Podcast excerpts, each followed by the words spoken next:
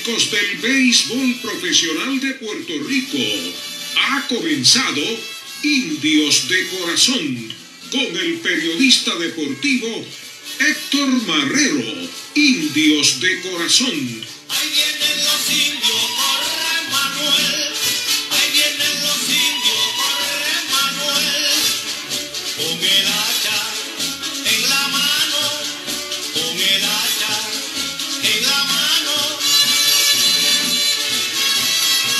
Buenas noches amigos fanáticos del béisbol profesional de Puerto Rico y de los indios de Mayagüez. Bienvenidos a otro programa más de Indios de Corazón, programa que se transmite todos los lunes a través de la primera WPRA 990 AM, la estación oficial de los indios de Mayagüez. Los juegos de la tribu de lunes a sábado. Usted lo escucha a través de WPRA 990 AM y los domingos, exclusivamente los domingos, a través de WKJB 710. Bienvenidos, mi nombre es Héctor Marrero. Saludamos a todos los amigos que nos escuchan y nos ven en el Caribe, Latinoamérica, Estados Unidos y Puerto Rico. Gracias por estar compartiendo una noche más con nosotros, donde tenemos muchísima información, tal así que probablemente nuestro programa se extienda quizás a una hora y media como ocurrió eh, la semana pasada. ¿De qué vamos a estar hablando en el programa de esta noche? Pues mire, Sandro Mercado nos hablará de las noticias de la Liga de Béisbol Profesional de El Caribe. Santo Domingo, Venezuela, Colombia, Panamá, México. Pues mire, toda esa información la va a escuchar aquí en Indios de Corazón. En momentos en la historia de los indios de Mayagüez, tres indios se van para la calle en la misma entrada. El primer nativo de los indios en conectar tres honrones en un juego. Hablaremos también de el importado que se robó cinco bases en un juego y mucho más. El único lugar donde resalta la historia, esa época dorada de los indios de Mayagüez. Estaremos conversando con el gerente general de los indios, Héctor Otero. Muchas noticias buenas, así que usted no se mueva. La tabla de posiciones, los líderes ofensivos, los líderes lanzadores de nuestra liga. También estará escuchando eso por aquí. El análisis más completo de todos contra los indios y los indios contra todos. Además, también estará escuchando quiénes son los líderes de nuestra novena. Sin duda alguna estaremos hablando del juego de estrellas y quiero decirle algo muy importante. Usted puede participar en nuestro programa escribiendo a través de nuestra página de Facebook Indios de Corazón que ha comenzado. Vamos inmediatamente a localizar al gerente general de los indios de Mayagüez, Héctor Otero, que, pues mire, va a conversar con nosotros aquí en nuestro programa. En Indios de Corazón conversaremos con nuestro invitado especial.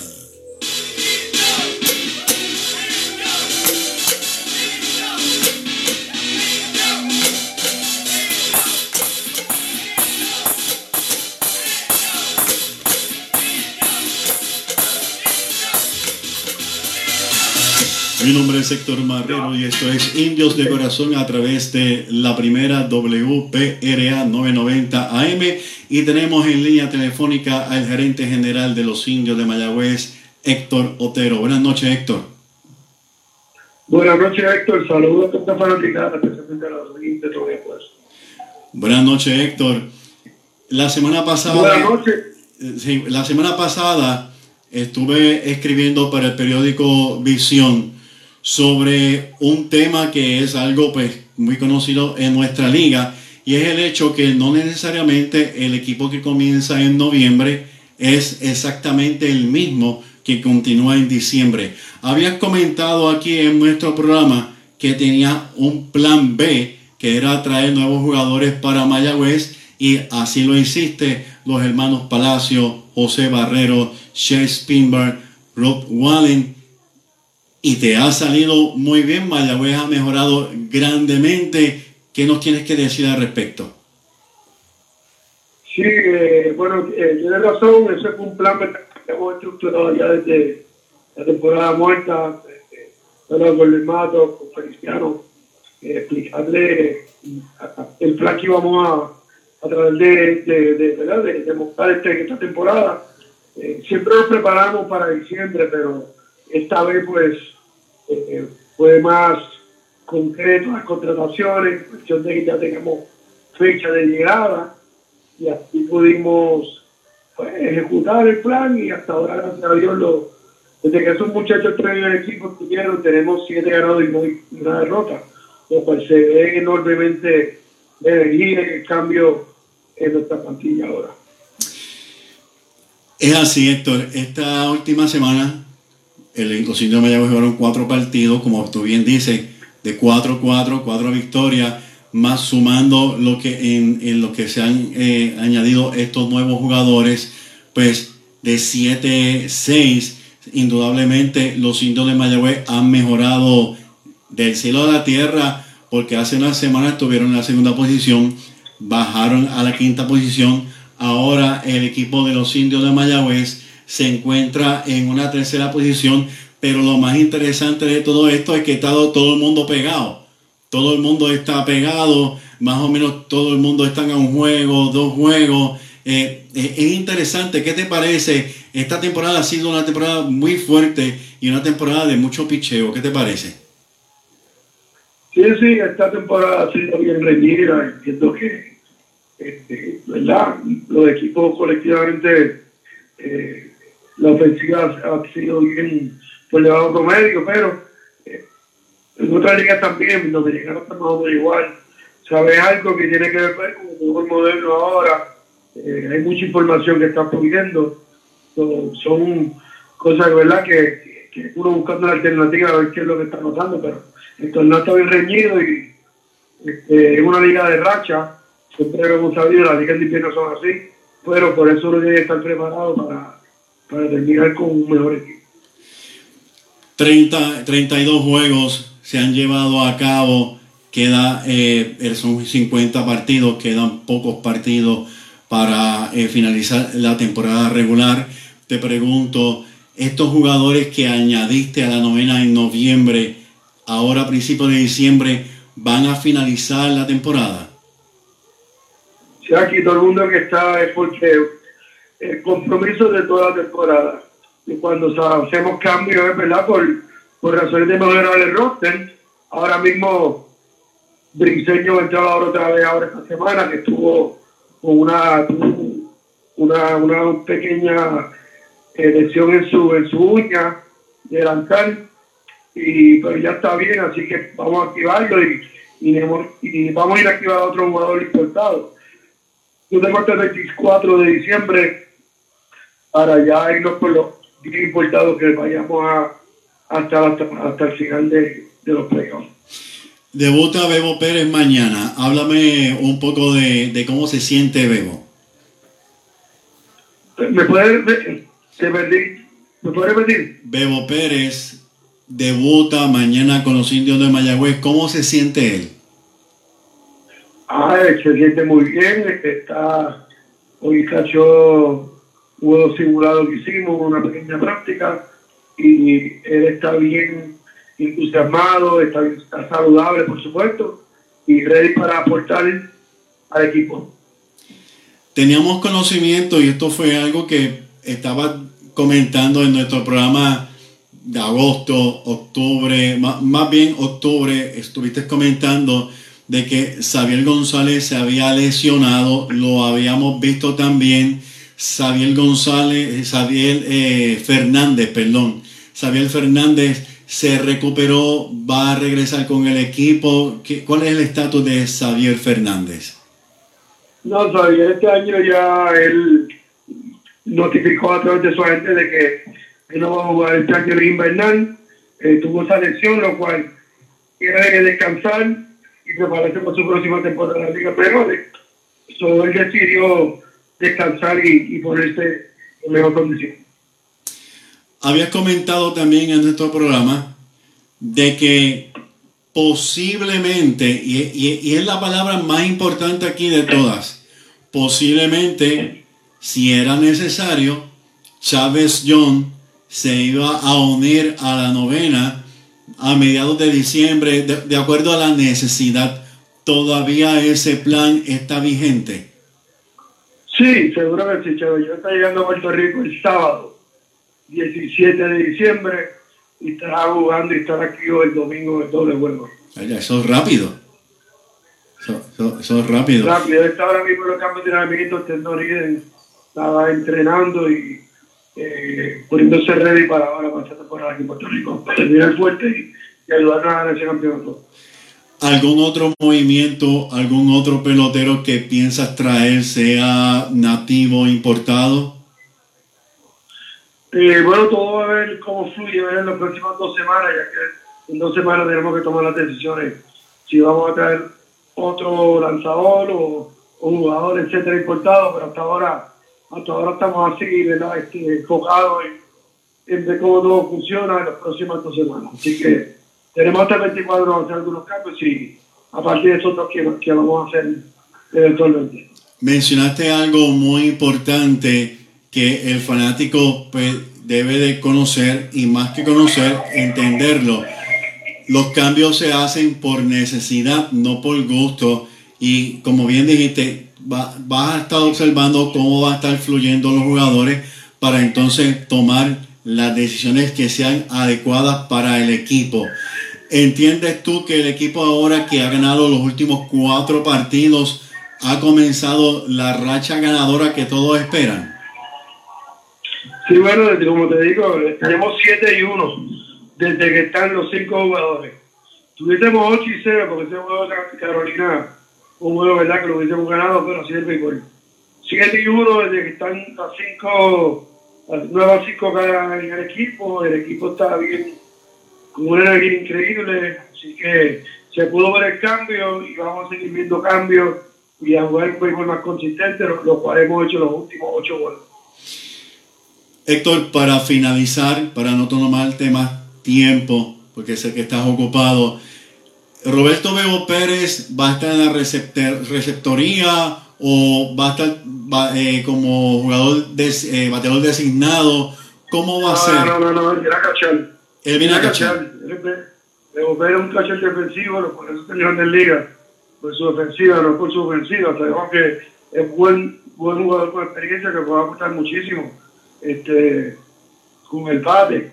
Eh, pero él viene aquí a cachar, él viene a demostrar que está 100% para conseguir un contrato en Grandes Ligas y nosotros estamos bien contentos de darle ese apoyo y darle la oportunidad que eh, su tiempo de juego, claro, mañana hace su primer juego, vamos a ver cómo poco a poco, a poco cae en condición, pero la, la visión es que él va a ser nuestro catcher desde ahora en adelante. Ahora sí, una última pregunta, Héctor. Los jugadores de grandes ligas que habían mencionado la posibilidad de jugar con los indios, ¿todavía hay interés de alguno de ellos? Bueno, eh, no te puedo mencionar un nombre así específico para no comprometerlo, pero Ok. sí hay jugadores que están bien entusiasmados y están esperando cosas que pasen personales de sus contratos, etcétera. Y como son de grandes ligas, ellos se pueden incorporar en la primera serie, serie semifinal o a la final. O sea, que eso siempre va a haber una posibilidad porque son de grandes ligas, los los jugadores de grandes ligas, cuando, antes que empiece la serie, que te van a someter el, roster, si es la semifinal, tengo que meter al jugador desde el primer día. Se acaba esa serie, empieza la final, somete otro roster y a lo mejor en ese roster a lo mejor uno de esos grandes ligas estará presente. Pero hay que esperar. Hay que esperar, ok. Gracias, Héctor, por tu gentileza. ¿Algo más que quieras añadir? No, suelto a la fanaticada que nos sigan apoyando este, y el equipo, tenemos mucha fe que este año, este año es bien positivo y vamos con Dios por delante a, a ganar el campeonato. Gracias, Héctor, siempre por estar compartiendo con nosotros aquí en Indios de Corazón. Buenas noches. Buenas noches, gracias Héctor. Buenas noches. Bien, amigos fanáticos de los indios de Mayagüez, ya escucharon al gerente general de nuestra novena. Todavía hay unos peloteros de grandes ligas que están interesados en participar con la tribu. Están esperando qué va a ocurrir con sus contratos, que, que, que se va a desarrollar, así que no se cierra ninguna puerta. Bebo Pérez va a ser receptor full time. Xavier Fernández, pues la lesión que tuvo, pues le ha llevado a descansar. Chávez John estará, nada, en los próximos días con la tribu y este Briseño se reincorpora a la tribu y todos los jugadores que llegaron en noviembre y en diciembre, o sea, los hermanos Palacio, José Barrero, She Spinbar y Brock Wallen, pues el plan es que se quedan hasta el final de temporada con los indios de Mayagüez. Claro, siempre y cuando pues estos jugadores sigan produciendo y no sufran lesiones entre tantas cosas que ocurren.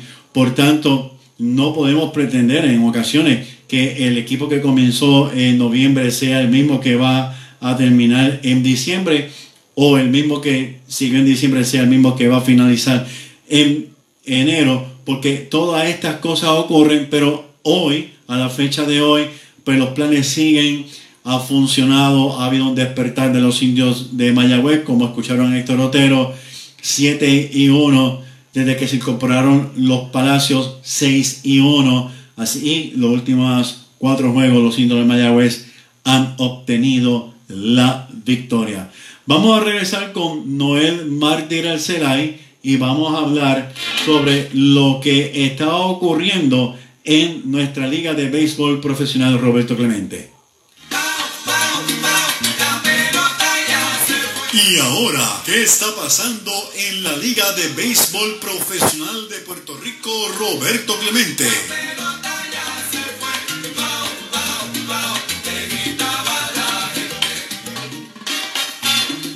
Mi nombre es Héctor Marrero y esto es Indios de Corazón a través de la primera WPRA 990 AM. Tenemos en línea telefónica a Noel Mártir Arcelay y vamos a estar hablando sobre lo que ha ocurrido en nuestra liga y vamos a estar hablando pues también obviamente de nuestros indios de Mayagüez. Buenas noches Noel. Buenas noches, Héctor, y buenas noches a toda la fanaticada de Indios de Corazón, que siempre nos escucha todos los lunes por la primera WPRA 990 ahí, eh, por esta página ¿verdad? de Indios de Corazón en Facebook Live. Si usted quiere participar en nuestro programa, escríbanos a través de nuestra página que estamos ahora mismo en vivo y estaremos leyendo sus preguntas. Vamos a saludar a Luis Martínez Nieto, saludos desde Sultana, saludos para ti. Eh, Chávez John estará activo, eso ya se dijo, René Ibarra, también se mencionó que Bebo Pérez va a jugar eh, tiempo completo en la receptoría. René Jiménez, saludos, buenas noches. Ramón Germain Ramos, buenas noches, saludos también para ti, nuestro amigo. Vamos a saludar también a Ismael Alexis Valle, Libet Maestre, el Tali Talavera allá de Estados Unidos, Roberto acá, Francisco José Bartolomé, René Vélez, Ramón Germain, que lo mencionamos hace un momento, también a Martín Ruiz, eh, a, eh, ahora Martín Ruiz, nuestro gran amigo Martín Ruiz, todo ello conectado y gracias por conectarse a nuestro programa Indios de Corazón. Bien, Noel, la tabla de posiciones, como le estaba diciendo al gerente general Héctor Otero, pues, está bien apretada, pero antes de pasar a hablar de ella, ¿qué te parece lo que compartió con nosotros Héctor Otero? Sí, buenas noticias, ¿verdad? Eh, el equipo pues, ha mantenido, ¿verdad? Eh, Estas buenas, todas estas adquisiciones, ¿verdad? Eh, la, presencia de, de dos peloteros de Grande Liga, como los hermanos Palacios, ambos, ¿verdad? Peloteros nativos, que nunca habían jugado en, esta pelota y, y la oportunidad de, charlar con, con, ambos y están muy contentos de estar aquí en, Puerto Rico. Uh, y, se nota, ¿verdad? La diferencia con, la adición de, los hermanos Palacios. Eh, el equipo que se ve muy diferente en el campo, ¿verdad? Eh, hemos visto. Eh, defensivamente ambos son, son, muy buenos. Ofensivamente quizás pues han tenido sus momentos, pero deben de, deben de mejorar, ¿verdad? ambos deben de mejorar. Y ambos, inclusive este, al contexto que, pues, tanto sí que Joshua Palacio me indicó que su, que su tío, que bien recordado aquí en Mayagüez, ¿verdad? Recordamos mm. Rey Palacio va a estar en, en Puerto Rico, ¿verdad? Eh, en algún momento dado viene a, a verlo jugar aquí con, con, los, con, con los de Mayagüez, o sea que, que eh, pues, es positivo la adición de, ambos, también los lanzadores, pues tanto Spielberg como, como Wallen han hecho pues, un, buen trabajo. Eh, Gar- García Barrero también, eh, también ha hecho, pues. O sea, Tuvimos la, la NP de Gear que lamentablemente, pues, ofensivamente, pues, eh, no fue lo que, lo, lo que esperábamos de él. Pero García, pues, ha hecho también un trabajo, eh, quizás no, no es la misma defensa de, de, de- que tenía, ¿verdad? Gear Down. Sin embargo, pues, ofensivamente, pues, eh, un, eh, ha, ha lucido mejor de, que Jerry Down, o sea que, que ha sido una mejoría eh, total los, los cinco jugadores que, ¿verdad? Las cinco últimas ediciones de los sitios. Y buenas noticias también, ¿verdad? Lo que lo último que indicó Héctor Otero, que podría haber un jugador de, de grandes ligas este, incorporándose en algún momento, ¿verdad? A finales de temporada, luego de que ocurra eh, algo, ¿verdad? Que él está esperando posiblemente una contratación, un contrato. De, de grandes ligas. O sea, que son, son buenas noticias. No olvide, Eh, no, y olvi- es- no olvide que Barrero y Spinbark también, eh, Barrero viene de Grandes Ligas y Spinbark tuvo su, su momento en Grandes Ligas también. O sea, estamos hablando de cuatro jugadores que han participado en Grandes Ligas. Yo hago un análisis que lu- luego lo voy a hablar sobre la incorporación de los Palacios, cómo le ha ido Mayagüez con los Palacios y qué han hecho los Palacios con Mayagüez, pero eso lo voy a hablar más adelante con números, números completos. Sí, ellos han ayudado, este, eh, pero ha habido un despertar colectivo, pero luego vamos a hablar más profundo en cuanto a- a- a ese tema. Así que esto es interesante. Siete juegos, de, de- de siete juegos han ganado seis los indios, los últimos cuatro lo han ganado consecutivamente. La tabla de posiciones la veo interesante para los juegos que restan. Aquí hay que ganar a todo lo que da. Está apretada, Noel. Eh, ¿Me puedes mencionar las posiciones de, de la tabla? La tabla de, de, valga la redundancia, de posiciones de nuestra liga. Sí, este, indicaste de lado eh, eh, que 4 o 5, pero realmente Warren también tiene experiencia de, de grandes ligas, ¿verdad? O sea que los, los cinco jugadores que llegaron eh, recientemente, tanto los Palacios como los eh, García Banero y los dos lanzadores, todos tienen experiencia de grandes ligas. En cuanto a la tabla de posiciones, pues los criollos eh, siguen liderando con 20-12, sin embargo, pues esa ventaja hemos visto que se ha reducido, ¿verdad? Esa ventaja que tuvo hace un- una, apenas una o dos semanas atrás, que era una ventaja como que dominando absolutamente la liga, como que que vemos que en los últimos días pues eh, apenas se, ha- se ha reducido apenas a un juego. Ya los gigantes de, de entiendo que es el equipo que, me- que ha sorprendido, ¿verdad? Eh, tiene buenos jugadores, eh, ¿verdad? Como dicen por ahí, eh, buen- buenos jugadores, ¿verdad? Que no- quizá en el papel no, no es el equipo más fuerte, sin embargo, en el terreno de juego pues han hecho el trabajo. Y Sí. tanto así que se encuentran en la segunda posición. Sí, y apenas Toby. un juego de los criollos de Cabo. Cinco victorias corridas para los gigantes de Carolina es la gran diferencia. tienen 19 victorias, eh, como indicamos, un juego de los criollos. O sea que esto inclusive podría pues, esta semana haber cambios en, en la tabla de posiciones eh, y que veamos por, en, algún momento esta semana los criollos bajan de esa primera posición. No es, si me permite, por eso es, hay algo muy importante. La temporada pasada, la temporada pasada, pudimos, eh, podemos recordar que el equipo de Caguas comenzó con muchos problemas y, y no salía del sótano. Eso fue, eso fue la temporada pasada. Caguas no salía del sótano y terminó campeón.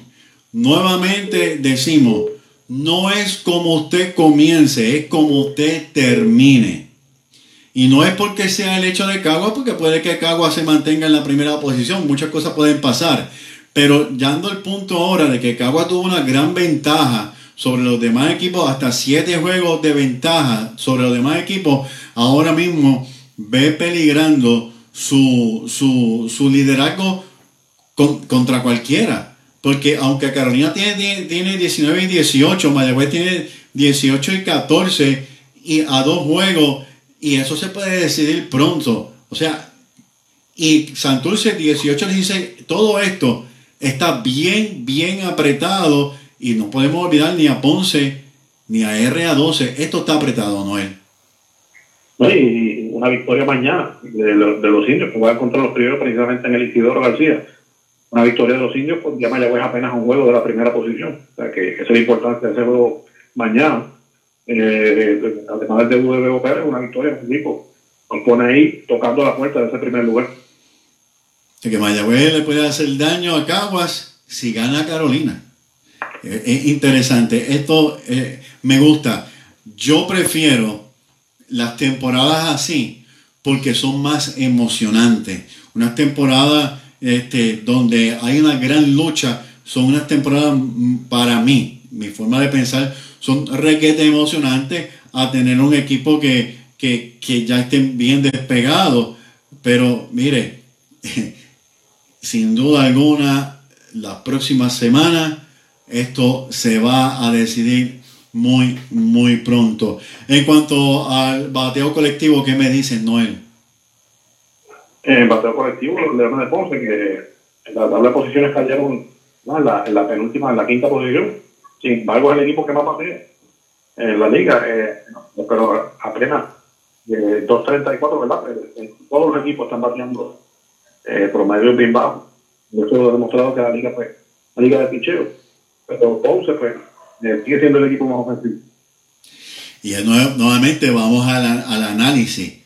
El equipo de Ponce está con el madero encendido, pero ya mismo vamos a hablar de picheo colectivo, pero el picheo por el momento le está, no le está haciendo juicio al bateo. Eh, Y esto es lo interesante del béisbol. Lo interesante del béisbol es que cualquier cosa puede pasar. La bola es redonda y dicen por ahí que viene en cajita cuadrada. Sí, viene en cajita cuadrada, pero el hecho de que la bola es redonda es que la bola puede rebotar donde sea y dar, dar una sorpresa. Así que 2.34, como dice Noel, Ponce, líder en bateo, pero sin embargo es el quinto en la tabla de posiciones. Continúa, Noel. Caguas y Carolina están, ¿verdad? Eh, siguen en segundo y tercero en, cuanto a no- se refiere. Eh, con 2.32 y, dos- y 2.23 eh, Carolina. Los indios en la cuarta posición. Eh, eh, Eh, perdóname, bien, bien. do- perdóname, Noel, 2.22, parece que no viste bien, 2.22 Cagua y 2.22 Carolina. Sí, que están ambos parejos, ¿verdad? Eh, con la ofensiva. Eh, Mayagüez en la cuarta posición con 190 y los demás equipos Santurce y SA12 pues este, siguen en quinto y sexto, ¿verdad? Eh, en, cuanto al pateo colectivo. Ok, deja- déjame, eh, no sé si es que no estás viendo bien, eh, Noel. Ponce 2.34, Cagua y Carolina 2.22. Eh, tengo a, y este es el, de, el del 9 de diciembre, Mayagüez está bateando para 210. Santurce 2.5 y RA12 1.96. Y aquí está lo que estamos pues, mencionando. Eh, Ponce, que es que mejor está funcionando con el bate, está quinto. Cagua está primero y bien seguido de Carolina, que Cagua está primero, pero Carolina está ahí, ahí, seguido bien de cerca por Mayagüez, que si venimos a ver más o menos el bateo está demostrando casi, más o menos, no exactamente lo que está revelando la tabla de posiciones por el momento, este, aunque Santurce está quinto en bateo y ocupa la cuarta posición. Como bien dice, sin duda alguna, una temporada de un gran picheo para todos los equipos eh, y eh, es muy interesante. Es una temporada, vuelvo y repito, que los nervios o cualquiera se le, se le destrozan porque todavía no se sabe nada. ¿Qué me dice del, del picheo este Noel? En cuanto al picheo, los candidatos de Santurce, ¿verdad? Eh, el equipo eh, con la mejor, eh, eh, la mejor, ¿verdad? Efectividad. lanzadores. Seguido por los criollos de Caguas. Eh, Carolina tercero, Mayagüez en la cuarta posición, Ponce en la quinta posición y R12 eh, último. Santurce está lanzando para, para 1.60. Cagua está lanzando para 2.19. Y aquí lo vemos. Eh, eh, Carolina para 2.73. Mayagüez para 2.93. Ponce para 3.26. Que no es nada mal. Y RA12 para 4.61. Y si usted ve los primeros cinco equipos, están lanzando bien. Tienen una muy buena efectividad de, lanzadores. Y ahí está el, resultado por lo cual este, vemos la tabla de posición tan apretada y solamente cuatro jugadores, que de eso vamos a hablar ya mismo, cuatro jugadores, si no me equivoco, están sobre 300, ya mismo vamos a hablar de ellos, pero muy, muy, muy interesante lo que se está desarrollando en nuestra liga de béisbol profesional de Puerto Rico. Vamos a, la ofensiva. Noel, ¿qué me dice de la, de la ofensiva? Hello.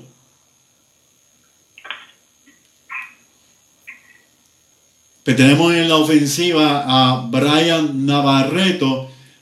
Brian Navarreto está teniendo una tremenda temporada con el equipo de Carolina. Eh, definitivamente tiene el mejor promedio, un excelente promedio de bateo de, de 3.49.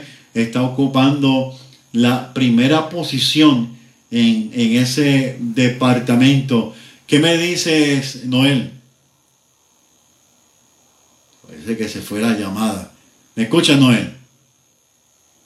Sí, permíteme un momento. Ok, pues sigo por aquí. Pues Rubén Castro ocupa la segunda posición en el departamento ofensivo. Rubén Castro pertenece al equipo RA12. 348 es el promedio de Rubén Castro. Brian Torres del equipo de Carolina está bateando para 310. Seguido de Rusney Castillo, ya un jugador veterano en nuestra liga de béisbol del equipo de Santurce, bateando para 3-9. Cuatro jugadores sobre 300, eh, aunque Bimael Machín está bien cerca de esto, con un 2.98 del equipo de Caguas. Roy Morales, tremenda temporada también, 2.83. JC Escalera, 2.83 del equipo de Ponce. Jonathan Rodríguez, 2.79 del equipo de Carolina. Dairon Blanco del equipo de Ponce está batiendo para 2.72. Y Tay Cruz del equipo de Ponce de familia de los Cruz 2.71. Esos son los líderes en promedio de bateo de nuestra liga. Eh, Noel, ¿nos puedes decir los líderes en Parece que Noel tiene algún problema con el teléfono. En carreras empujadas, pues tenemos a Jonathan Rodríguez de Carolina con 21. Edwin Díaz del equipo de Caguas con 17. Brian Navarreto del equipo de Carolina tiene 16. Bimail Machín del equipo de Caguas tiene 15. Dani Ortiz de los indios de Mayagüez tiene 15 y Roy Morales de Santurce tiene 13 carreras remolcadas. En cuanto a los honrones, eh, tenemos por aquí a Brian Navarreto, que está liderando del equipo de Carolina con 5. Edwin Díaz del equipo de Caguas y Matthew Lugo, también del equipo de los criollos de Caguas, también con 5 cuadrangulares. Dani Ortiz tiene cuatro y hay varios jugadores con un total de tres carreras. ¿Sigues ahí, Noel? Sí, estamos aquí, tenemos, problemas ¿verdad? Con, con, bajar la, la barra. Ok, ¿la tienes o no? ¿Sigo? No, no, no, no, no, no, no, la tengo. Yo te la envié en, en los mensajes. Ahí en los mensajes. Este, sí, sí, la, la, mensaje, pero no, no me está abriendo el mensaje. Ok, o en la misma página puedes buscarla porque está posteada. Ok, seguimos, carreras anotadas. Henry Ramos de Mayagüez 17. Y es interesante, Henry Ramos ya lleva, si no estoy equivocado, tres temporadas estando entre los líderes en carreras anotadas en la liga. Es Henry Ramos, interesante ese hecho. Edwin Díaz del equipo del Criollo de Caguas 16. Matthew Lugo del equipo de Caguas y Joneswi Fargas de Caguas, super veloz ese muchacho. Joneswi Fargas es una bala. Y Deiron Blanco de Ponce, pues mire, todos ellos tienen 15. En cuanto al departamento de bases robadas, robadas, debo decir, Deiron Blanco de Ponce tiene 15. John Edwin Fargas del equipo de Caguas 11. Jimmy Kerrigan del equipo de Ponce 8. Luis Corbelo de Ponce 6, al igual que Brian Rey de Mayagüez y varios jugadores tienen 5 carreras robadas.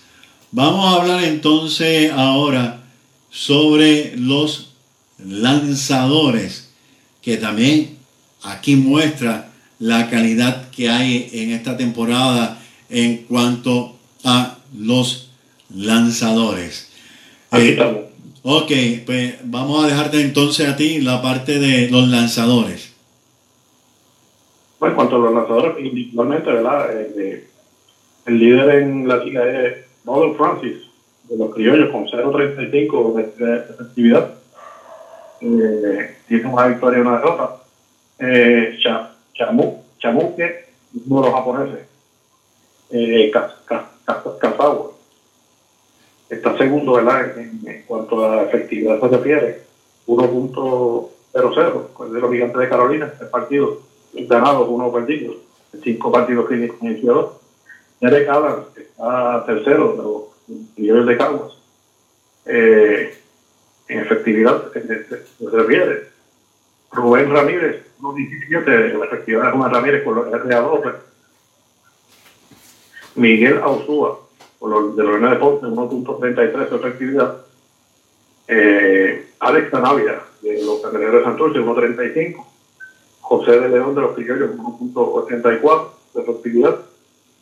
Héctor Hernández, eh, 2.30.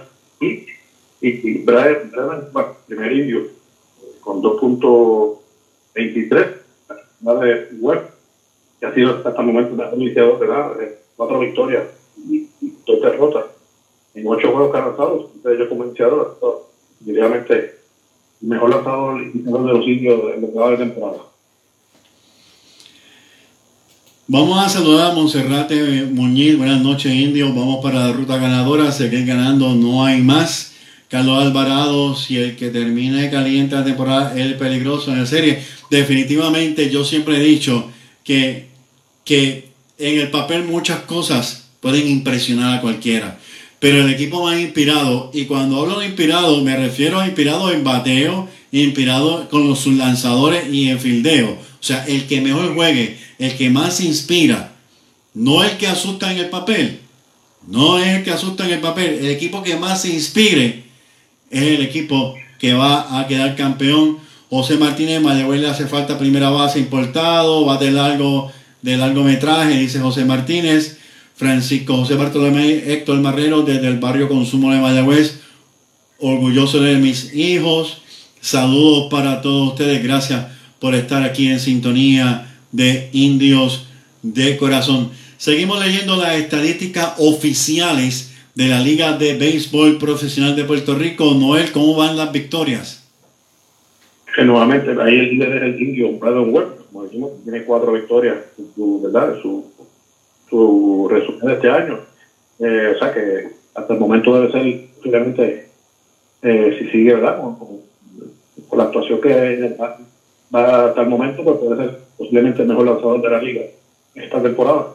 Y hay varios con tres, con tres victorias, entre ellos Fernando Cabrera de los Leones, José Espada de, de los Gigantes de Carolina, Matt Hardy de los Criollos de Caguas, eh, Chu- Chu- Chupe Catagua de Carolina, eh, todos tienen tres, y con dos eh, de Ríos, Raúl Rivera, ambos de los Criollos, y Adalberto Flores de, de los Cangrejeros de San To- todos tienen tres. Todos, todos tienen tres. Todos tienen tres, sí. En cuanto a los ponches, Ahí regresa nuevamente Dragon Ball a liderar también el, el área de los ponches con 45. Adalberto Flores de los Cangrejeros con 38. Eh, José de León, los en la tercera posición, eh, con 36. Y le sigue eh, eh, Bajo de Francis de los Criollos, eh, también con 36. Y 32 Ricardo Vélez de RA2. Entradas lanzadas, Eh, nuevamente Indio Brandon, Brandon Webb, es el, el lanzado, ¿verdad? 41 tercios que va de temporada. Eh, lanzador con más, con más actuación, Alberto Flores de los Cangrejeros en la segunda posición, eh, con 36 dos tercios. Eh, 34 entradas Fernando Cabrera de los Leones. Alex Arabia de los Cangrejeros con eh, 33 un tercio. Y eh, Greg Minier de los Leones con 31 y dos tercios. Y el de RA12 Rubén Ramírez también con eh, 30 y dos tercios de entrada. Vamos a finalizar con los salvados para luego de esto hablar sobre el juego de estrella. Háblame de los líderes en salvado. hay dos que están liderando se habla de uno de tres indios de, de los Leones de Ponce a- Alexis el, eh, con siete y igual- al igual que el indio Andrew Cross también tiene siete juegos salvados Eh, luego con seis está Ricardo Gómez de los, de los criollos y hay varios con cuatro Eso así. Bien, eso fueron las estadísticas de la Liga de Béisbol. Las estadísticas oficiales son las oficiales, la que envía la liga, el estadístico de la liga. Así que vamos a hablar del juego de estrellas. El juego de estrellas fue el pasado domingo, o sea, en el día de ayer. No pude asistir, aunque sabía con anticipación sobre el juego de estrellas. Ya tenía un compromiso eh, y pues no pude asistir. Sin embargo, pues miren, hubo un juego de pelota entre el equipo de pequeñas ligas y los payasos. También entregaron este póster que quiero darle las gracias a nuestro amigo Martín Ruiz que me lo obsequió. Lo bueno de esto fue que no solamente se entregó el póster a los amigos fanáticos que asistieron, sino que también se le dio la oportunidad de llevarlo donde los peloteros para, para que le filmaran. Ahora, que había una kilométrica fila, fila pues mire, era, era de esperarse, y, pero por lo menos se dio la oportunidad para que el fanático pues pudiera conocer los peloteros, le filmara y darle la mano y tener una pequeña conversación con todos ellos. Algo muy, muy necesario que se veía mucho, principalmente en los 80 y en los 90. Eh, ok, también me comentaron que había música con DJ. El juego estuvo de lo más interesante. Ganó las estrellas del área de Metro, dos carreras a cero. Ellos conectaron nueve hits contra siete del equipo de Isla. Dejaron nueve corredores en base, siete corredores en base dejó el equipo Isla. El jugador más valioso lo fue Yadiel Sánchez, batió de 4-3, impulsó una carrera que fue la primera carrera y, a, la larga decisiva porque se terminó a cero y anotó una carrera. El campeón del Home Run Derby lo fue nuestro Dani Ortiz. La asistencia reportada. Y aquí varios fanáticos me escribieron cuando estaba en el parque. eh, tienen su opinión. Usted puede escribirme su opinión en nuestra página. Pero voy a hablar de lo que se reportó. Asistencia reportada 3.288 fanáticos en el Parque Isidro García estuvieron allí eh, disfrutando de esta actividad que se llevaron a cabo en casa, en Mayagüez. En resumen, antes de pasar a Noel, que Noel pues estuvo en, el juego de estrella, por lo menos me, indicó desde la séptima entrada, pudo ver lo que ocurrió. En la octava entrada, Brian Torres la inauguró con un doble al central. Siguió Roy Morales con una roleta al campo corto. Yadiel Sánchez, el más valioso, pegó el hit impulsador de la primera carrera del juego.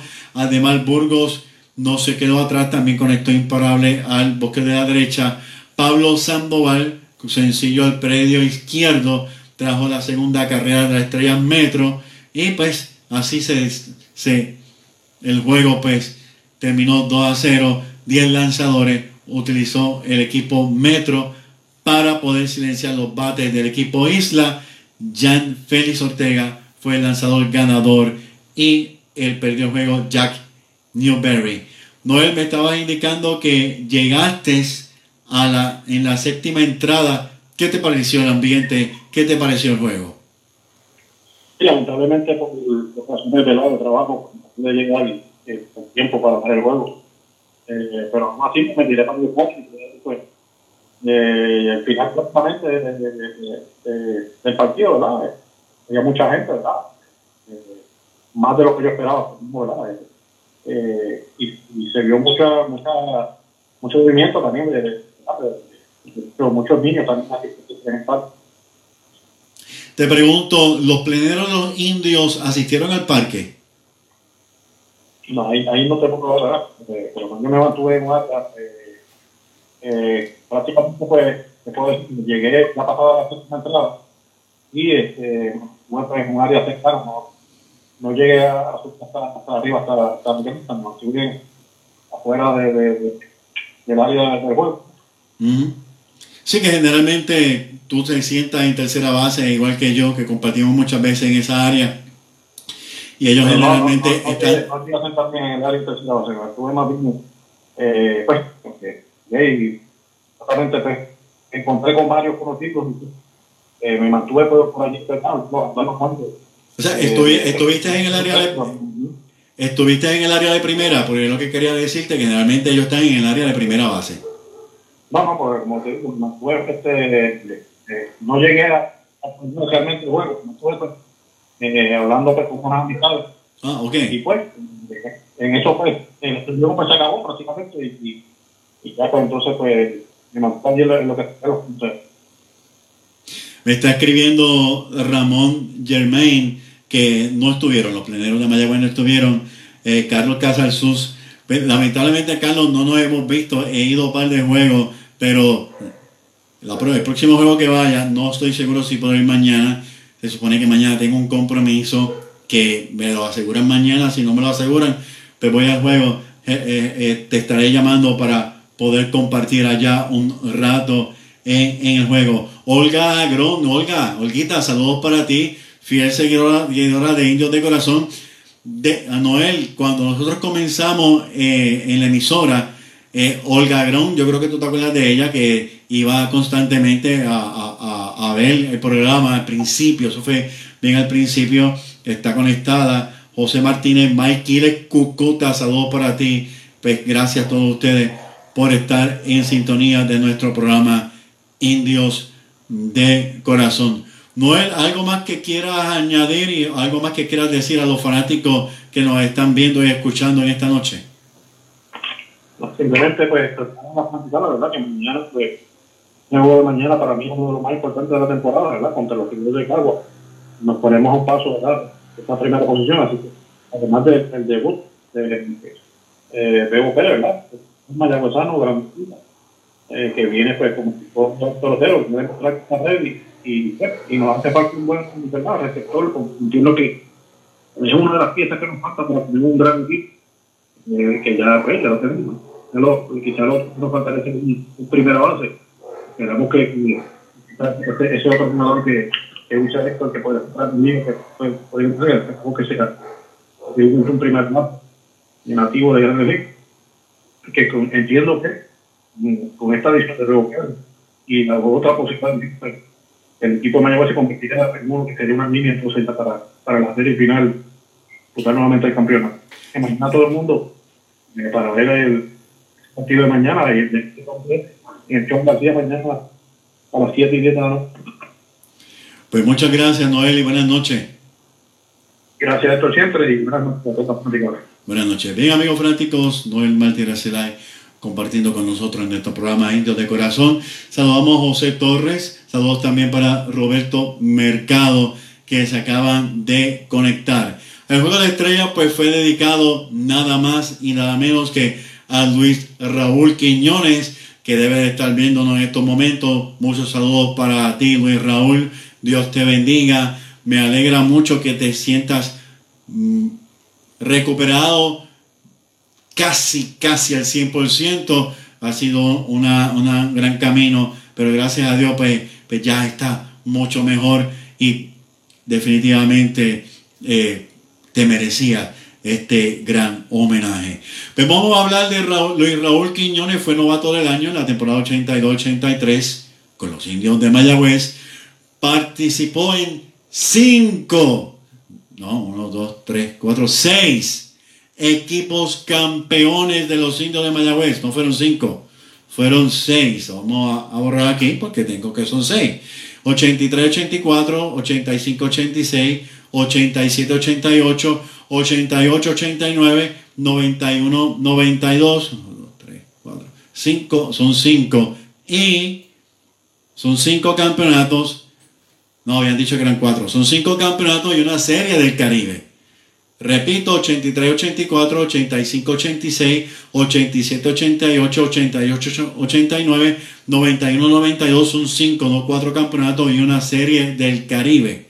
Jugó en 12 temporadas y media con los indios de Mayagüez, acumuló promedio total con la tribu de 2.22 y jugó 6 temporadas y media con los Leones de Ponce.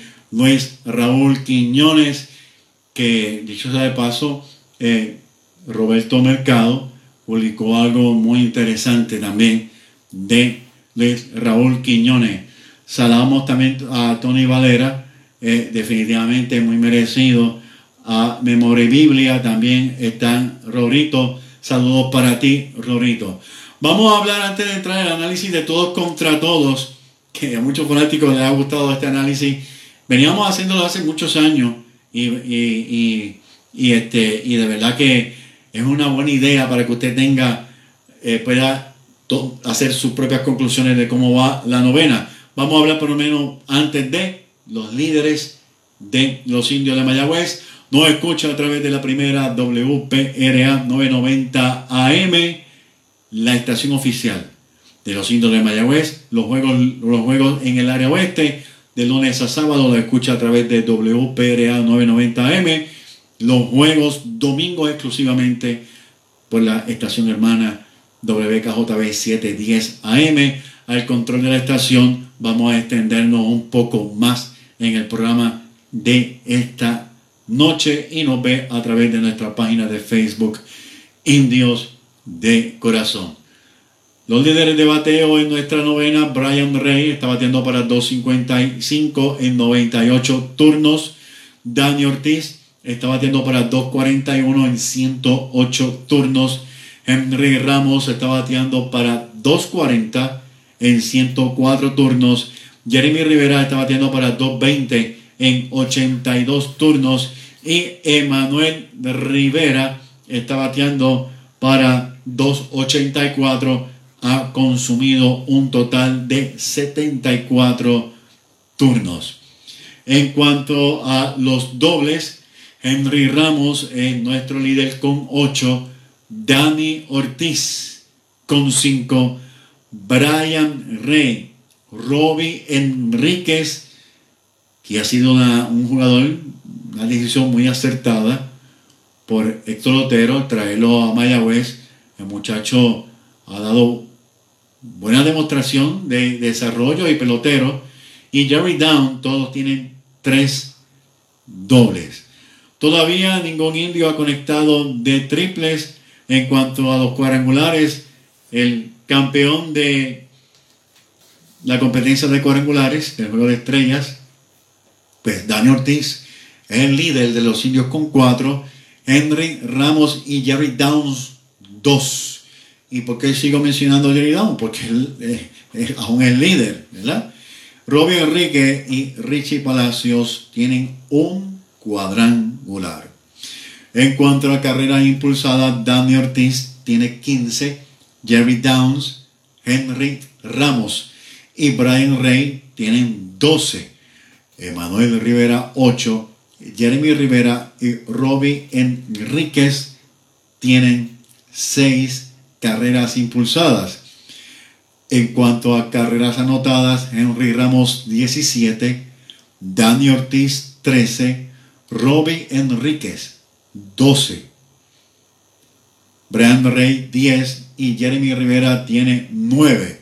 En cuanto a bases robadas, Brian Rey, estamos hablando de los líderes en nuestra novena, robada Brian Rey 6, Henry Ramos tiene 4, José Romero, que llegó los otros días, tiene 3, Jeremy Rivera tiene 2.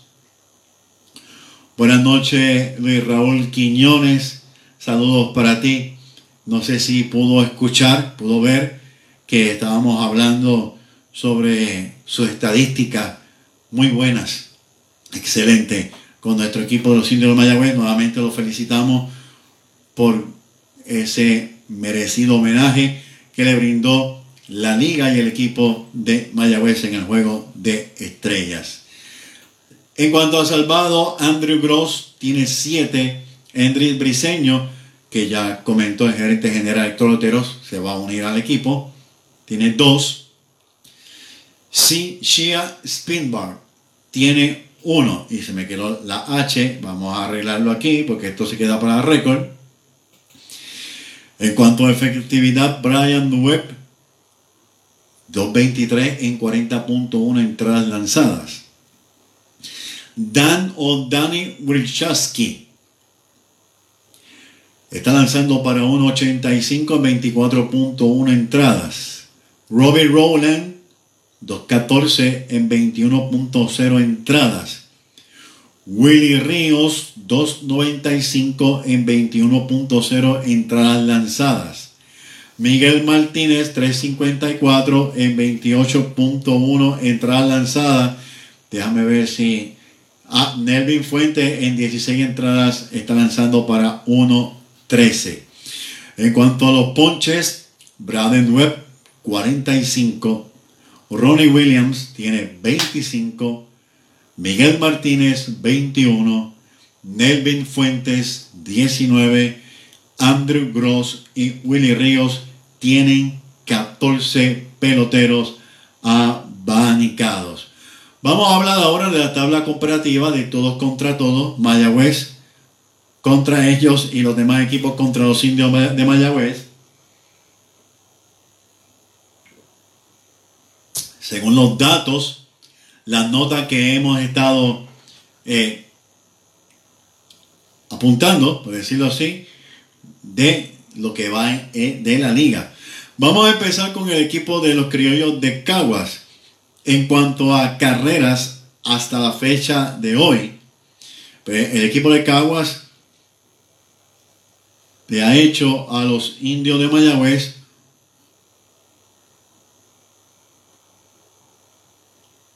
en cuanto a las carreras, el equipo de Caguas le ha hecho a los indios de Mayagüez como que de momento me perdía aquí, ahora sí.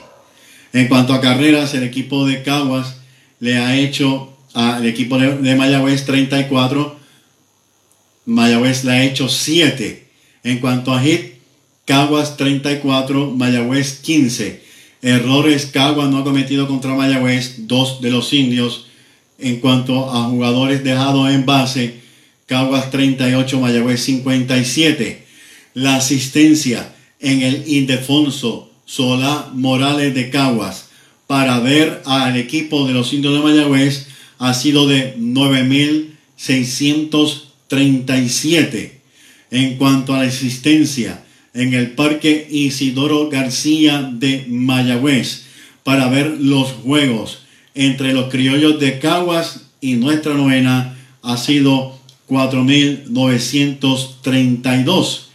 La entrada en que más carreras ha logrado Caguas ha sido la octava con 9, la sexta con 8 y la tercera con 2.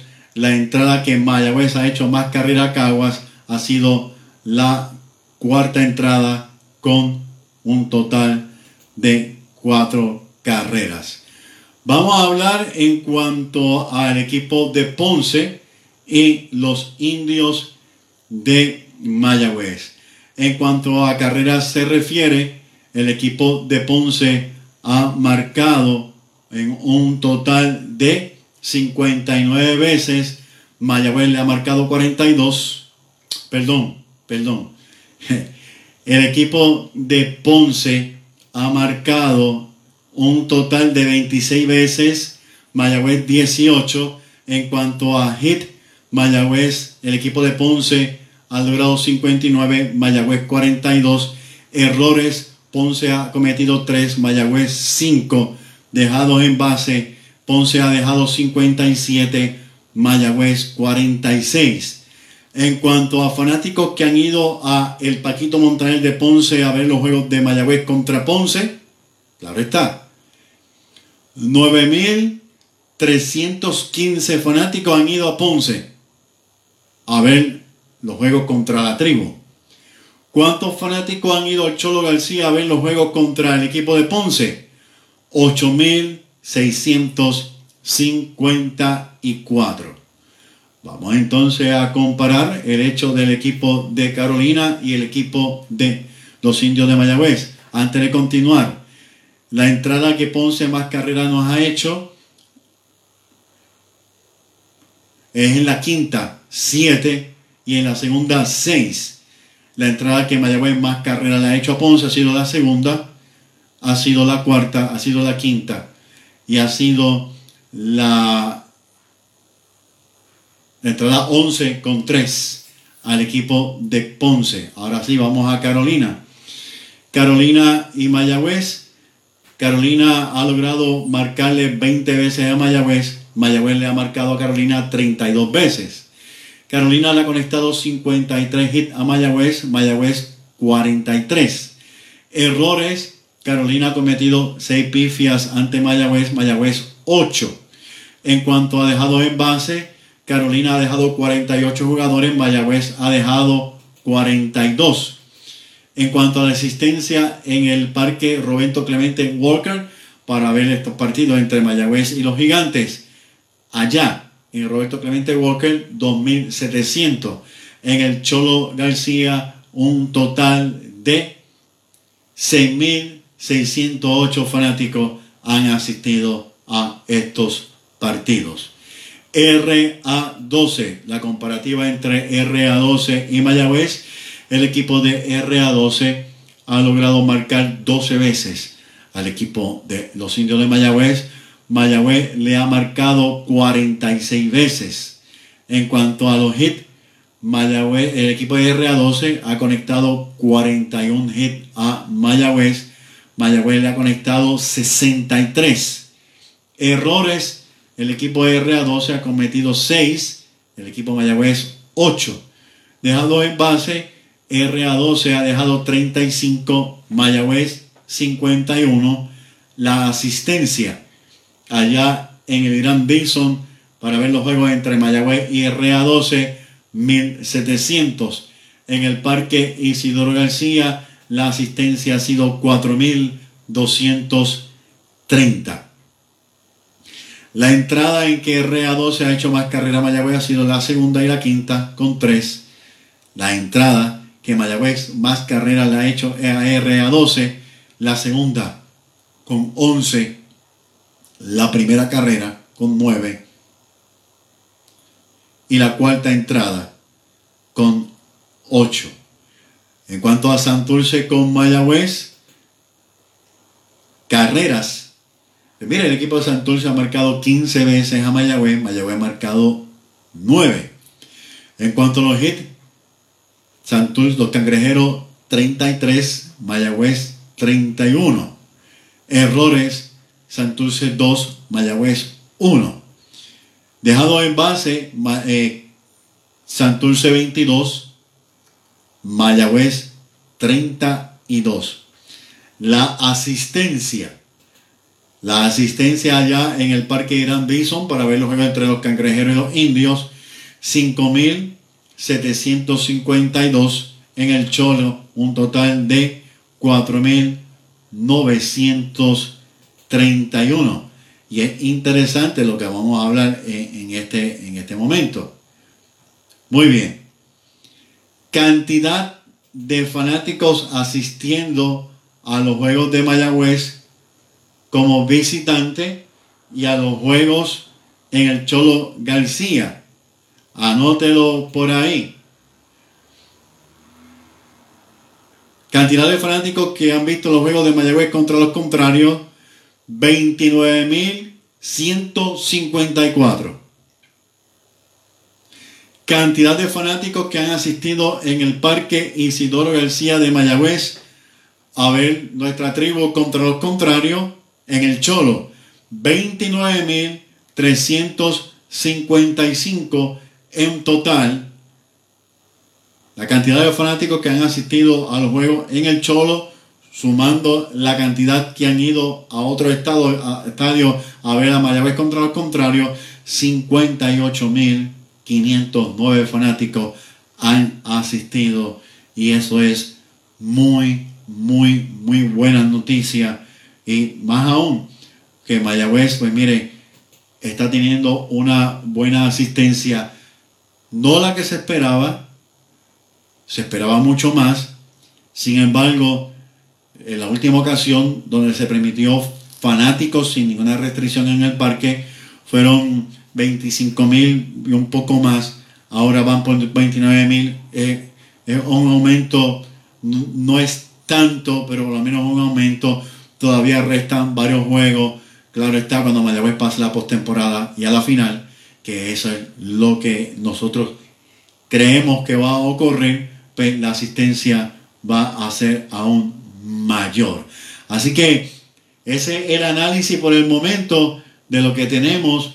Vamos a comunicarlo con Sandro Mercado para poder hablar de lo que está ocurriendo en las ligas del béisbol del el Caribe.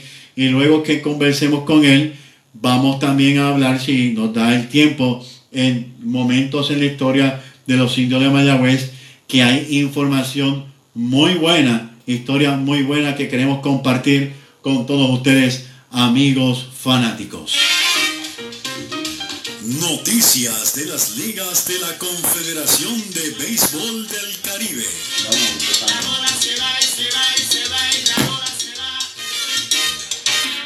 Mi nombre es Héctor Marrero y esto es Indios de Corazón a través de la primera WPRA 990 AM. Vamos a saludar por aquí a Eulalio Hernández. Te felicito por tan tremendo programa. Éxito en el porvenir. Gracias. Gracias por esas palabras. De verdad que nos ayuda mucho a seguir adelante. José Acosta, Lari Castillo, Egaldo Suárez, Francisco Vélez. Gracias a todos ustedes por estar compartiendo en este programa. A Silva Silva, saludos también para ti. Gracias por estar aquí en nuestro programa Indios de Corazón y amigos fanáticos. Tenemos en línea telefónica a El Indio Deportivo, Sandro Mercado. Buenas noches, Sandro. Buenas noches, Héctor, y buenas noches a todos los fanáticos de Indios de Corazón de Mayagüez. Sandro, pudiste asistir al Juego de Estrella, estuviste desde el principio.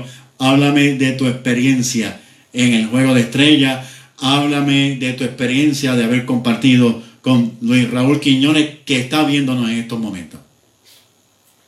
Bueno, este, me encantó, un buen juego de estrella, eh, un gran juego, eh, 2-0. Y algo que, que me encantó de ese juego de estrella fue los uniformes los uniformes de aquí en adelante deberían ser así, alusivos a los colores, al lugar sede. Son uniformes tan preciosos. Y traté de conseguir uno, pero cuando llegué ya se habían perdido todo. así que eh, fue un éxito en cuestión de esa hacer esos jerseys.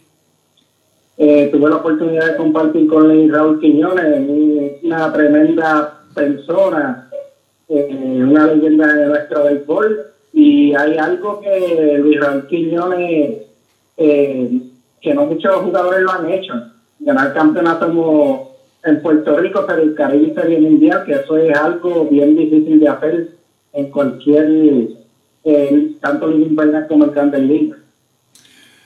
Así mismo es, y entiendo que escuchaste cuando estuvimos hablando de las estadísticas, eh, las estadísticas como son de, de Raúl. Quiñones, eh, definitivamente, y hay mucho, mucho que contar de Luis Raúl Quiñones, mucho, y más aún eh, eh, eh, Roberto, y mucha gente que, que lo quiere mucho en Mayagüez, también fue coach de los indios muchos años, y una persona que se dio a querer, y nuevamente felicito a los organizadores, a todos los organizadores del Juego de Estrellas por haber escogido pues, a este tremendo pelotero para que se le rindiera este homenaje.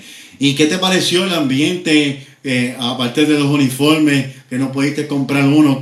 ¿Qué te pareció como tal? Háblame más profundo de el Juego de Estrellas. No, en cuestión del ambiente, es un buen ambiente. Este, aparte de los jugadores que había en el terreno, había otra, otras leyendas de nuestro béisbol. Este, me encontré con Bubi Colón. Eh, me indicaron también que entre el público estaba eh, Cheo Cruz, Iván de Jesús Parte. Eh, también este, me encontré a Fernando Cruz, que es el lanzador de los cangrejeros de Santurce, y también el presidente de la Asociación de Peloteros, Benítez, que también fue jugador eh, de Grandes Ligas. Qué bien, qué bien, qué bueno, qué bien. Y, y el ambiente era un buen ambiente, un ambiente familiar, este, había este, muchos niños que cogieron muchas bolas, yo también este, cogí uno que me llevó un souvenir de que estaba hablando con Luis Raúl Quiñones eh, detrás del home plate, eh, y batieron un que dio un palo, me dio en el rostro y la pude cogerme, así que me llevó un souvenir de juego de estrellas también. Qué bueno, qué bueno. Eh, pero, pero escribiste algo, escribiste que la bola rebotó. ¿Y ¿A quién fue que le dio? ¿A ti o a él?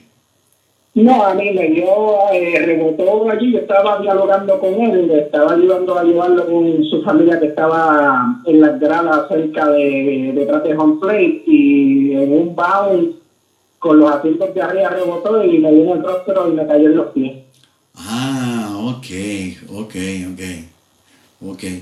Y definitivamente, pues, eh, una gran experiencia haber compartido con él, que, que eh, se lleva mucho y conoce a, a tu hermano Roberto y que este, es pr- prácticamente es parte de, de- de la familia, ¿verdad? Como, como, como decimos.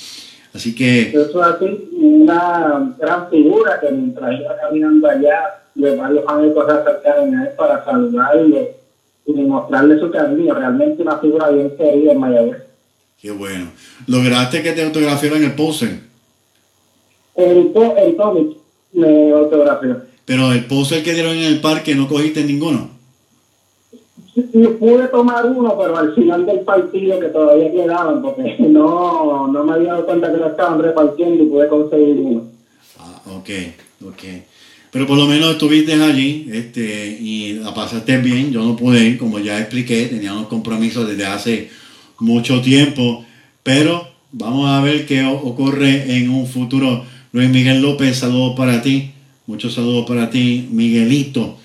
El hombre del podcast, cuando termine este programa, usted busca el podcast Indios eh, y puede escuchar el podcast de este programa. Además, los juegos de los indios de Mayagüez también los puede escuchar en podcast. Busque en nuestra página Indios de Corazón y ahí los puede escuchar. Bien, Sandro, ¿y qué nos tiene? ¿Qué, ¿Cuál es el resumen que nos tiene hoy de las ligas del béisbol de la Confederación del Caribe? Eso es así, pues comenzamos por el PLA, que es la liga de profesional de béisbol de Panamá, que ya comenzó.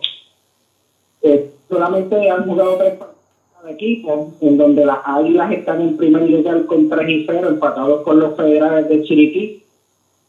Y eh, y en el empatado en el tercero y último lugar un empate entre los astronautas y los atlánticos, que ambos tienen, han conocido la victoria en tres partidos también. Eso es, perdóname, que estaba bregando aquí con el control. ¿Eso es la liga de dónde? De Panamá, Ah, ya arrancó la liga de Panamá. correcto. Están las águilas federales con 3 y 0 y los astronautas eh, los astronautas y los atlánticos con 0 y 3. ¿Cuántos partidos habías comentado que se van a, a escenificar allá en la liga de Panamá? Allá se van a jugar bien pocos partidos, cerca de alrededor de 20 y 2 de cada uno. Ok, ok, Qué interesante. Continúa. Eh, pues pasamos ahora a la Liga Elite de Béisbol, que es la Liga de Cuba, donde los agri- agricultores están en el primer lugar con récord de 24 y 5, seguidos por los centrales a tres juegos y medio con 21 y 19, y también cerca los tabacaleros con 20 y 19 a 4.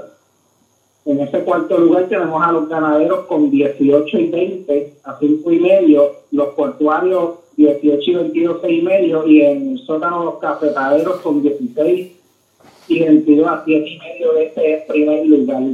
Allá están también más o menos la misma cantidad de partidos que en, que en las otras ligas que empezaron temprano, o sea, se han jugado cerca de 40 partidos cada uno. 40 partidos.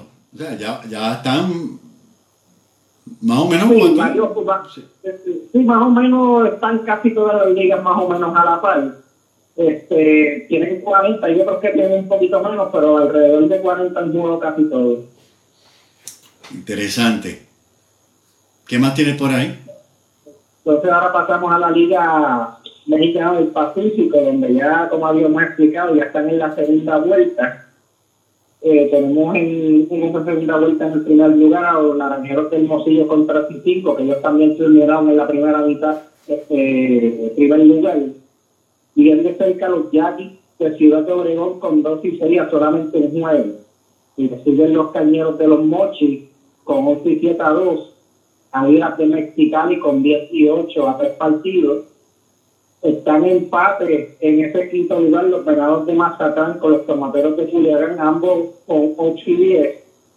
Y empatados en ese séptimo lugar los Charros de Jalisco, Algodoneros de Guasave, Mayos de Navajo y Sociedad de Monterrey, todos con 7 y 11. Es- es- es- Este eso, eso, eso, lo- eso es lo que estoy viendo, que todos estos cuatro equipos, 7 y 11, sin embargo, como bien dijiste, el equipo que ocupa la quinta y sexta posición, 8 y 10, y ahí como que, ahí como que hay una lucha reñida. Ahí, ahí no se sabe todavía la hora que es, como dicen. Digo, todavía falta bastante, porque el equipo que bien dijiste, los Naranjeros del Hermosillo tienen 3 y 5, y están los Yaquis de Obregón 2 y 6. Están ahí, están ahí. Eso es así, casi todos los equipos están bien cerca, porque a pesar de los últimos que están en el sótano, solamente están a seis juegos, y en una temporada que es bastante larga, seis juegos no es una gran diferencia. Definitivamente están apretados, están apretados y la, la- se, se ve que hay, es bien reñido lo que está pasando en, la liga mexicana. Y, y iba a comentar que en el último equipo que te mencioné, los Sultanes de Monterrey, este, firmaron a Kenny Vargas, donde Kenny Vargas en cinco partidos con ellos está bateando 2-7-3 con dos anotadas, tres remolcadas. En 22 turnos ha dado seis, al momento no ha dado ningún extra base. Luego de la salida de él en Venezuela, pues fue firmado en México. Y esa salida de, de, de- de Kenny Vargas de Venezuela este, ha tomado por sorpresa a, a- a todos.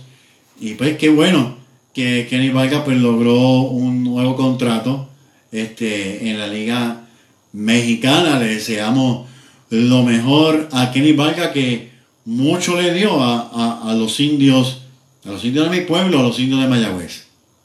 Eso es.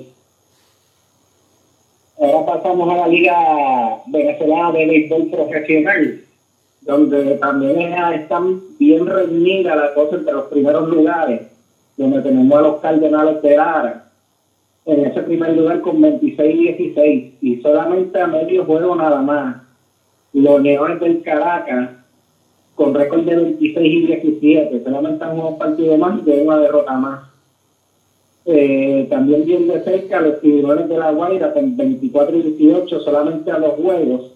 Y los navegantes de Magallanes que está siendo dirigido por eh, Morena que será el dirigente del Clásico Mundial de Puerto Rico eh, juega para 500 con 22 y 22 a 5 juegos bien de cerca los Bravos de Isla Margarita eh, están haciendo el primero pero solamente están a dos de los navegantes del Magallanes con récord de 19 y 23 y cabe destacar que en este torneo adelantan los primeros cuatro a semifinales que aún ahí no está nada decidido en ese cuarto lugar.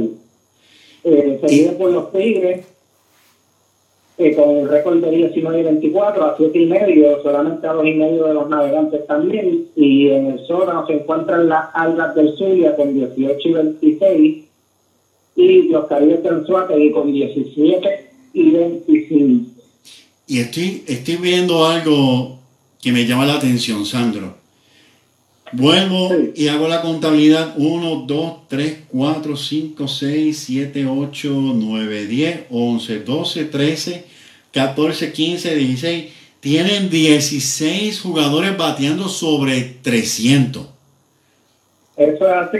Y, y- y el mejor Ah, promedio, Básicamente ha dominado aquí el pateo, a diferencia de Puerto Rico y de la misma República Dominicana. y, Aquí ha dominado el, el bateo, ya que solamente dos lanzados eh, están por encima de los tres puntos en esa liga.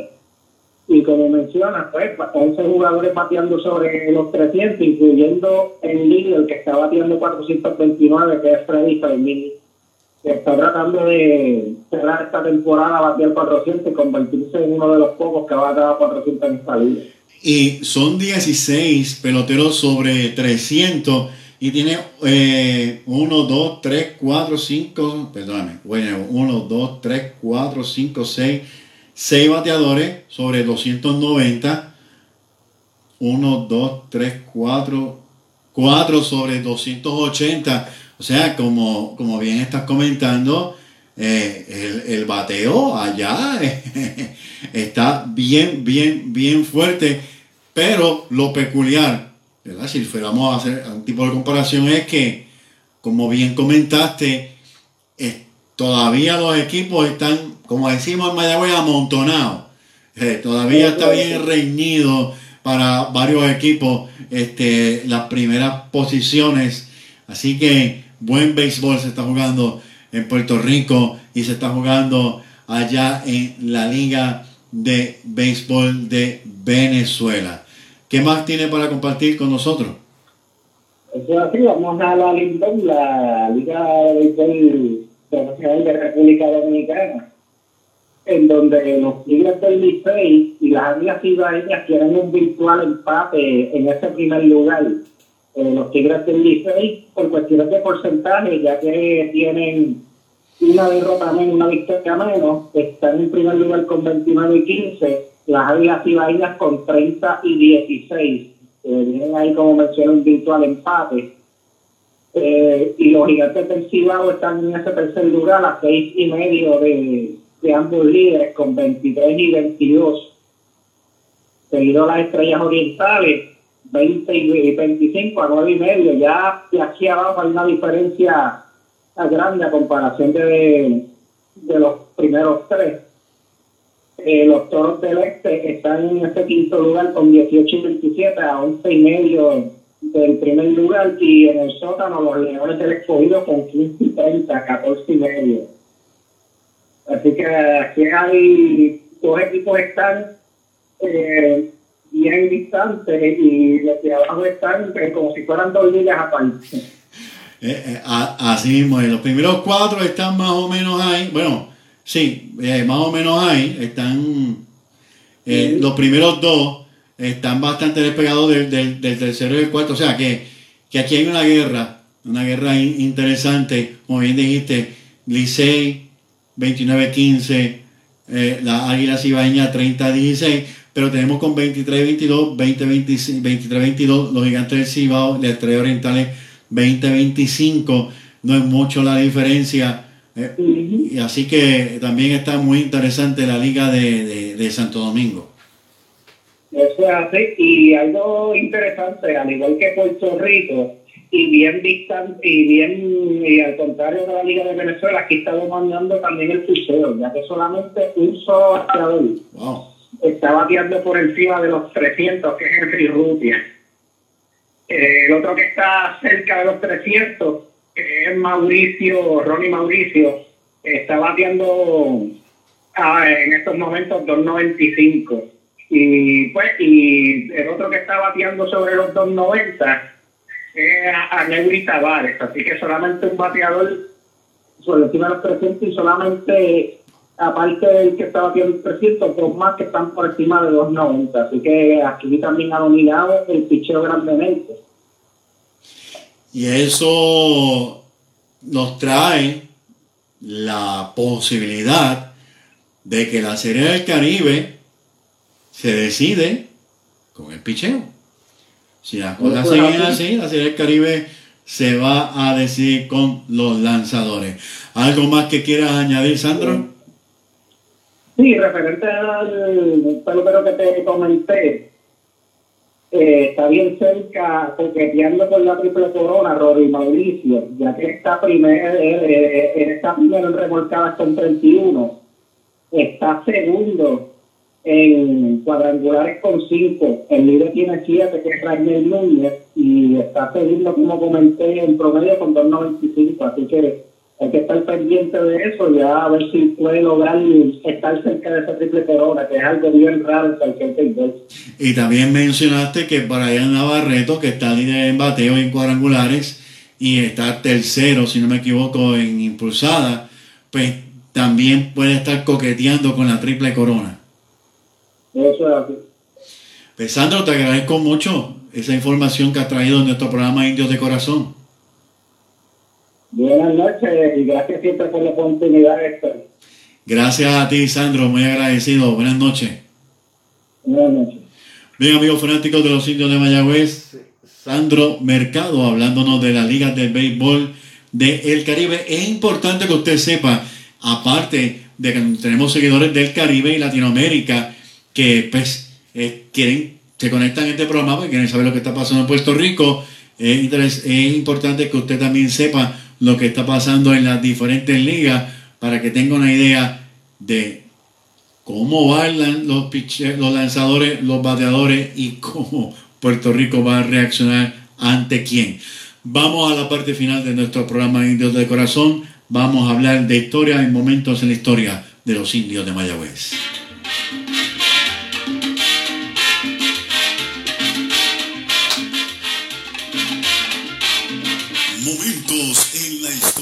De los indios de Mayagüez. Indios campeones de la Puerto Rico Baseball League.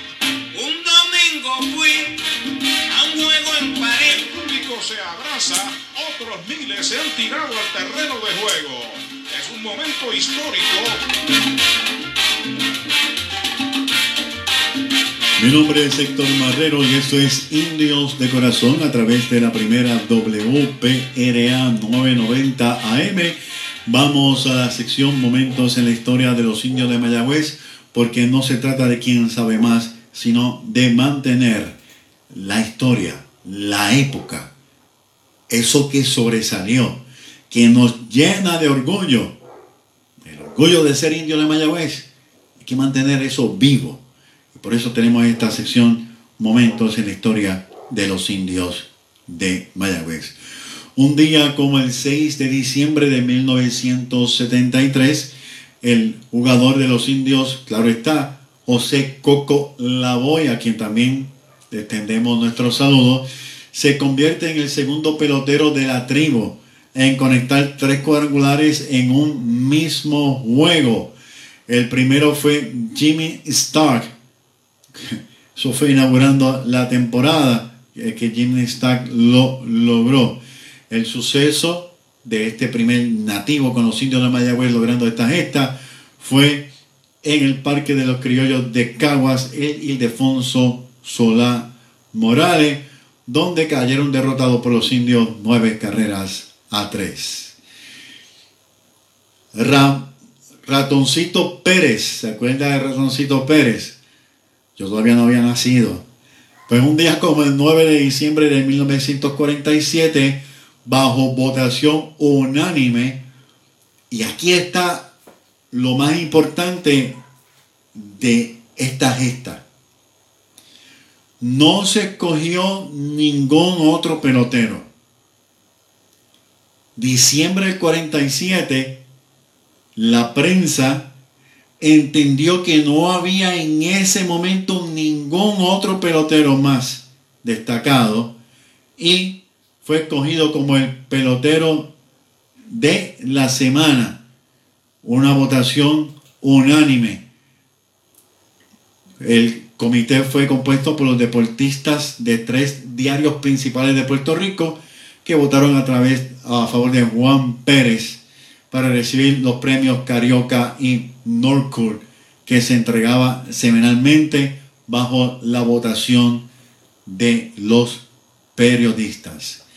Pues mire también un día como el 11 de diciembre de 1957 en un partido a 11 entradas contra los criollos de Caguas en el Ildefonso Solá Morales, Mauri Will, jugador de los indios de Mayagüez, claro está. Pues mire, se estafó cinco bases. Will fue el líder de la novena en bateo con 2.47, en incogibles con 60 y en dobles con 8, tercero en la liga en triples con 5 y primero en la liga en bases robadas con 25. Un día como el 12 de diciembre de 2018, tres jugadores de los indios de Mayagüez nativos por primera vez conectan de cuadrangular en una misma entrada. Estos fueron Dani Ortiz, Kenny Vargas y Henry Ramos. Esto fue en la octava entrada. No fueron consecutivos. No, no fueron consecutivos pero conectaron tres cuadrangulares en una misma entrada, una gesta histórica para el equipo de Mayagüez, que vino de atrás y le ganó a los de, los criollos de Caguas ocho carreras por tres. Bien, amigos fanáticos de los indios de Mayagüez, no hay tiempo para más. Agradeciendo su fiel sintonía, agradeciendo sus comentarios, su participación, agradeciendo indudablemente que usted esté con nosotros todos los lunes a través de la primera WPRA 990 AM y nos vea por nuestra página de Facebook.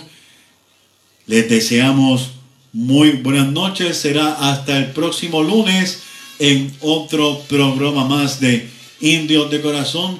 Gracias a Héctor Otero, gerente general de los Indios de Mayagüez, a Noel Martínez Arcelay, a Martín Ruiz y también a Sandro Mercado por colaborar en este programa y a todos ustedes. Así que les deseamos muy buenas noches. Hasta el próximo lunes a las 8 de la noche. Dios los bendiga. Que descansen. Buenas noches.